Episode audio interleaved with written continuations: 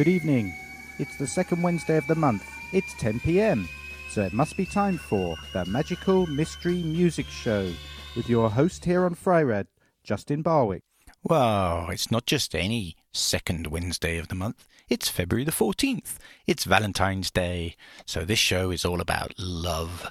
But not necessarily the love that uh, you might have between a couple, people, although love is love, wherever it is. This is love of a band, love of a Japanese band. This is all about the band Kikagaku Moyo.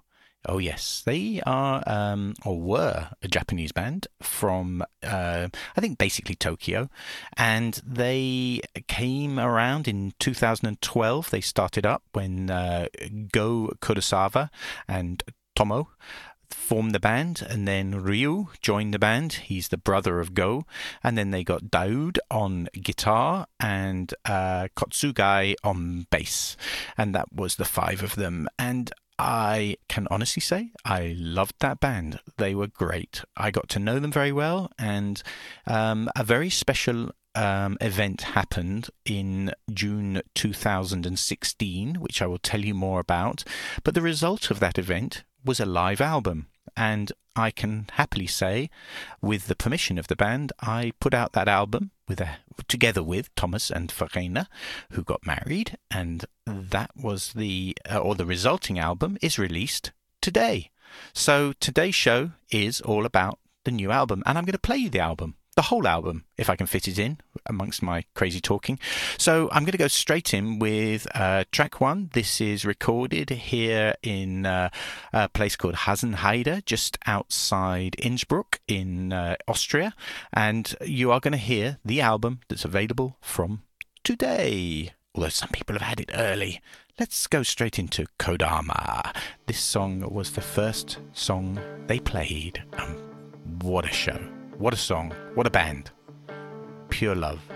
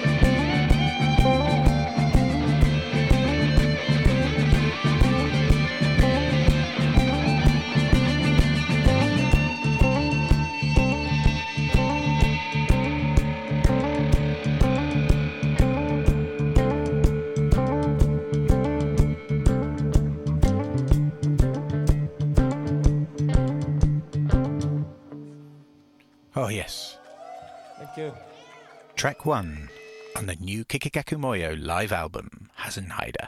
Um, so in 2014, I went over to Texas to the Austin Psych Fest.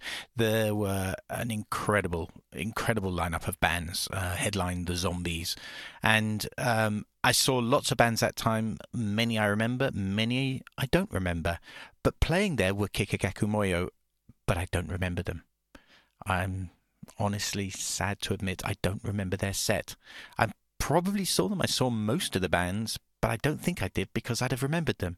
But anyway, cutting the story to why I ended up being such a big fan was um, it was actually thanks to somebody called Emily. Now, there was another band playing at the festival called King Gizzard and the Lizard Wizard. And I watched their show. It was sometime in the afternoon, I guess four, five o'clock in the afternoon. There were probably just a few hundred people standing in front of the main stage watching them. But I took some photos, and then via Facebook, when I got home, I posted a photo of them saying just how brilliant I thought they were, this King Gizzard. And out of the blue, this Emily wrote to me and said, Hey, you must have been standing next to me where you took that photo from.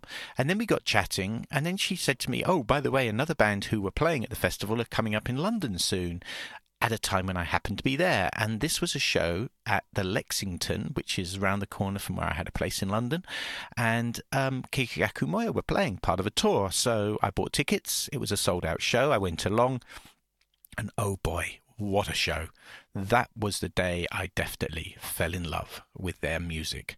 They started sitting down uh, all of them on the floor, and then they started playing and stood up and seeing an standing up electric sitar player and hearing this, these sounds. It was just uh, one of those wow moments. I really had goosebumps. I was so excited by that show. Um, then a short while later, I was talking about them, and uh, I was I had a record store in those days uh, called Downtown Sound back in Innsbruck, and so I was in Innsbruck one day, and my phone rang, and uh, the guy on the phone was a guy I knew uh, from a, as a promoter mainly, but sort of through friends called Thomas, and he said, "Hey, Justin." Um, I'm uh, ringing up to ask you if you'd like to DJ at my wedding. I'm uh, I'm getting married on the 10th of June, and um, I'd really love you to be one of the DJs. So I was like, yeah, cool, great, I'd love to. And he said, well, there's something else. There's a band who I've booked to play that I think you probably will uh, be happy about. And then he said he's booked Kikagaku Moyo. Honestly, I was in my shop and I ran around the shop crying. I was so happy to hear this. I mean, staggering that the band who I'd already seen and fell in love with were actually coming local, let alone a wedding and one I was going to DJ at. So anyway, uh, build up, build up, build up. They came and played at the wedding, and the album that's come out today, the one I'm playing you now uh, today on the show, is the one that was uh, is the recording from that show. But um, I um, I chatted to the band a bit. They it was very funny because I DJ'd after them and uh, together with a really good friend of mine, Albie, and we saw the band were even dancing over on the field. It was all out in a field, and they were dancing there. They were having fun, but I didn't know them at this stage at all. Um, but at some point they asked me, or the tour manager Tyler asked me if I could store some of their merchandise in my shop overnight because this was a Saturday night because they had to go and do a show in Switzerland and didn't want to carry the merch over the border. And he said they were coming back the next day and they could pick it up um, before going on to Italy. So I said, yeah, no problem, that's fine. So we met the following day down at the shop. We had coffees. I chatted to the band, took a few photos with them, and off they went next day they came back, picked up stuff, picked up their stuff. We got chatting more, and um, yeah. Coming up, they then went and played in Vienna. I saw them on the same tour later in Vienna. We chatted more. I took the recording we'd made down and said to them, Can we press it up as a record? And they were a bit like, uh, Not so sure. Let's listen to it. And didn't give the okay. But um, I had I had a flat in London, like I said, in uh, just close to King's Cross, um, and it was it's a fairly decent size, but fairly empty as well. Anyway, again, cutting it short, they they ended up staying with me when they were next in London. And at that point, I'd say we became really good friends. And then they probably came back and stayed, I don't know how many times, 10 more times over the next few years. Every time they came and played in the UK, uh, they were staying with me in London, and uh, it was great. And so I've got so many wonderful stories who I will bore people with if you're one to one with me, but I won't bore you over the radio with some of those stories. Um, so that's where we got up to. I think I'm going to play another song now and then I'll carry on the story. I hope I'm going to get the whole album in. I'm talking way too much, as always. Uh, let's go to the second song. Oh, there is a little story with this second song. I couldn't work out from the recording. This is really embarrassing. I couldn't work out which song it was. I mean, a lot of uh, what Kikagaku Moyo played was sort of jams as well, so I thought it might be a jam or something. So I just called it song number two. But I sent the file of it over to Go um, the drummer um, and founder of the band, and asked him if he could tell me what the title was of the song. And it's Trad. And I'm embarrassed because I didn't recognize it from their uh, album. Anyway, so let's listen to Trad. Nice long song, really great song. Let's have a listen.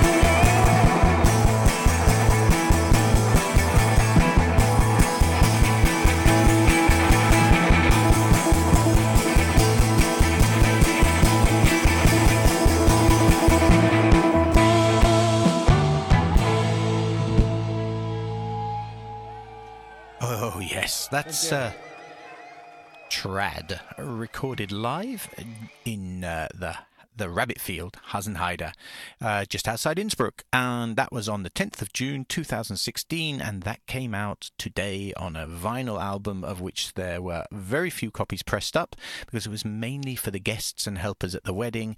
But um, a few hundred were available for sale, um, and there's a couple left, but they've pretty much all gone. If you're really, really quick and you haven't got a copy, you could try emailing us at shop at kmlive.rocks to see if you might be able to snag one of the very last copies. Uh, yeah, and it's on Raspberry Ripple vinyl. Well, that's what I've called it. It's a sort of pinkish reddish uh, splatter vinyl. It comes with uh, four postcards and a replica of the original wedding invite. Um, it was a great day. It really was. I mean, it was a, not great. It was an incredible day. I mean, come on, it's Kikagaku Moyo at your wedding. I mean, Thomas and Verena, wonderful people, and they did did well there.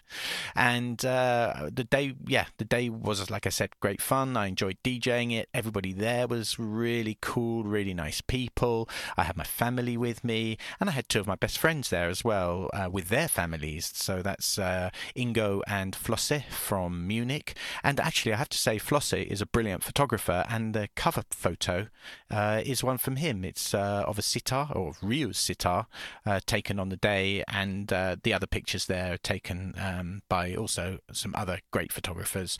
All information is in the album.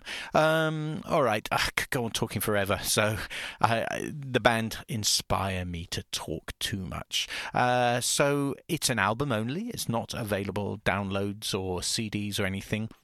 So I'm going to now play you the last track on side one, then I'll have to flip it over to the other side. This is a superb track. This is Smoke and mirrors.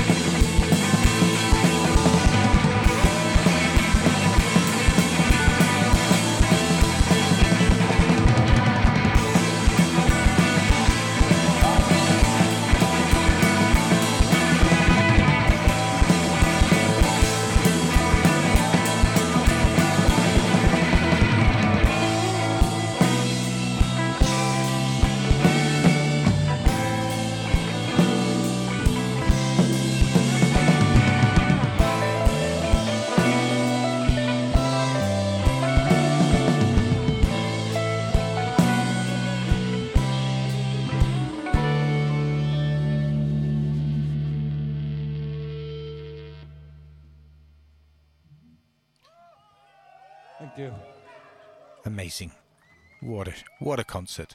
Um, okay, now um, or when it finishes, I'm going to flip the album over here on my turntable, and uh, I'm going to use this opportunity to uh, give a big shout out to Kenneth Winkler.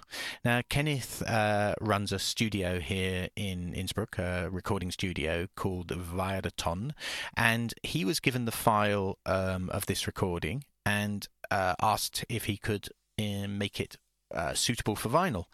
And I have to say, the recording he was given was not ideal. Don't forget, this was recorded outdoors in a field. But what he did with it, he's a magician in my world because he made it sound as brilliant as it is. And I have to say, I think this recording is as good as any live album I have in my collection. So, yeah, sort of live in Leeds, The Who, this is the best live album ever. Sorry, that's not very loving of me, and it's the day of love. Um, also, I want to give a big shout out to um, both the tour managers. I've mentioned Tyler before, he's the American, and he was sort of at the beginning days, but um, it wasn't easy for him to keep coming over to Europe. So um, they got a tour manager called Matthew Burton, who's Belgian, but bizarrely lives in Chile, uh, which probably isn't as easy either. But he knew, I, or I don't know, he must have known Europe well or whatever, but what a lovely bloke. I, I got on very, very well with him, and uh, we all we have a have a running joke of saying thanks to each other. So I'm going to say on air, "Hey Matthew, thanks," because he uh, looked after me well at the many many shows. I don't know how many times I saw I was with Kikagaku Moyo, but probably fifty or more, and uh, yeah, they were both great tour managers. Um, all right, and now I've got it flipped to the other side. I think I will get on and play you track one on side two, and uh, that track is um, a cover version. They did a cover version. I think think it was the only one they did. Uh, a Ravi Shankar song called Streets of Calcutta, and always a, gr- a live favourite, um, understandably why. So, uh, yeah, I'm going to play that. Side one, uh, side two, track one.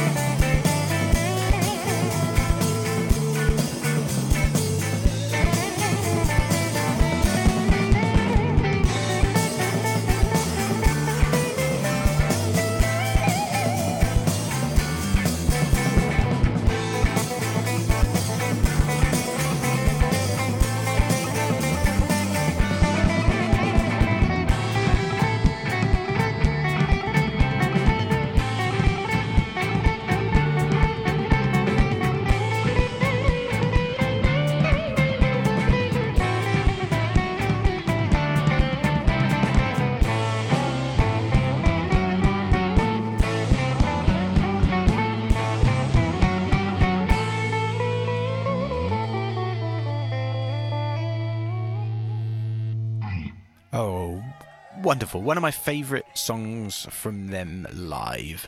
And uh, in fact, I, every show they played that was uh, which was most of the shows. They did change their set a lot but most of the shows they played that and that was always a highlight for me. I'll never forget in particular wide awake festival in london when they played that song and just seeing the entire crowd going crazy and jumping up and down and i was standing there with keith the uh, promoter the london promoter for them and and that was the day of the keys in the bus incident but i won't mention any more about that matthew.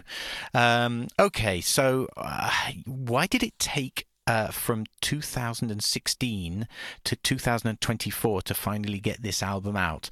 Well, to be fair, the first recording of it that I gave to Go to listen to and the band, they understandably weren't over impressed by it. It, it. The first sound quality wasn't brilliant, and they were the, just building their career, and they didn't want bootlegs or let's say bootleg. It's not a bootleg because it's got permission now, but they didn't want um, pressings on vinyl coming out, so they sort of stalled and stalled and stalled, and then eventually um, they sadly announced their hiatus that not splitting up. They're just taking a very very long break, and they. Um, they were playing at Glastonbury Festival, and I'd never been to Glastonbury, but I was um, honoured to be one of their crew, and I was a driver as well. I drove them down in my car, and uh, I decided to head back early from Glastonbury because I was very tired. It had been a long couple of days, and I didn't want to stay uh, to the very end to see Paul McCartney because I'd seen Paul McCartney not so long ago.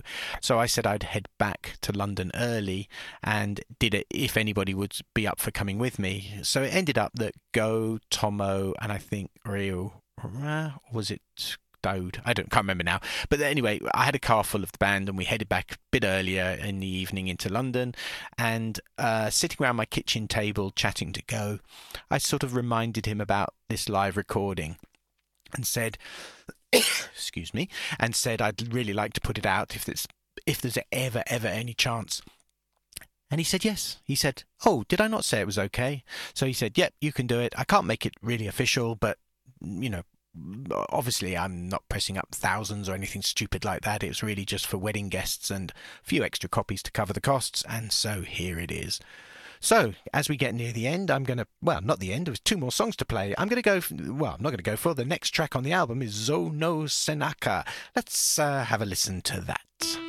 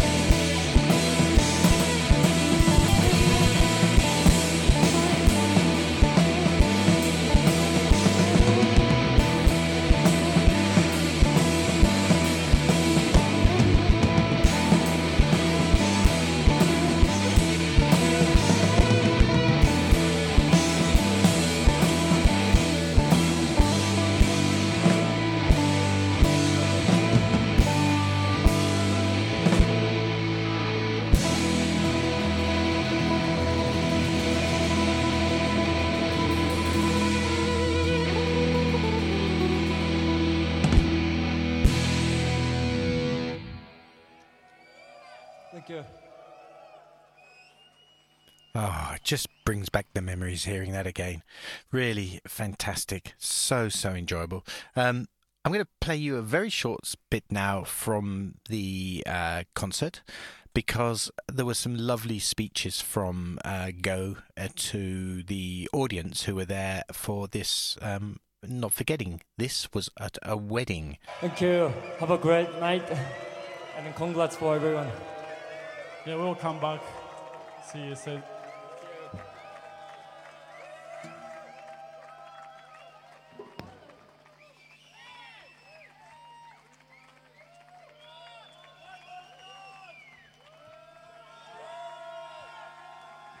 Con- congratulations. Congratulations. Happy wedding.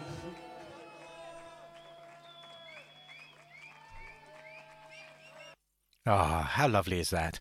Um, yeah, I have to say, uh, my wedding wasn't so. Well, it was very impressive, but I didn't have the band Kikagaku Moyo playing at that. Um, yeah, just so many great things.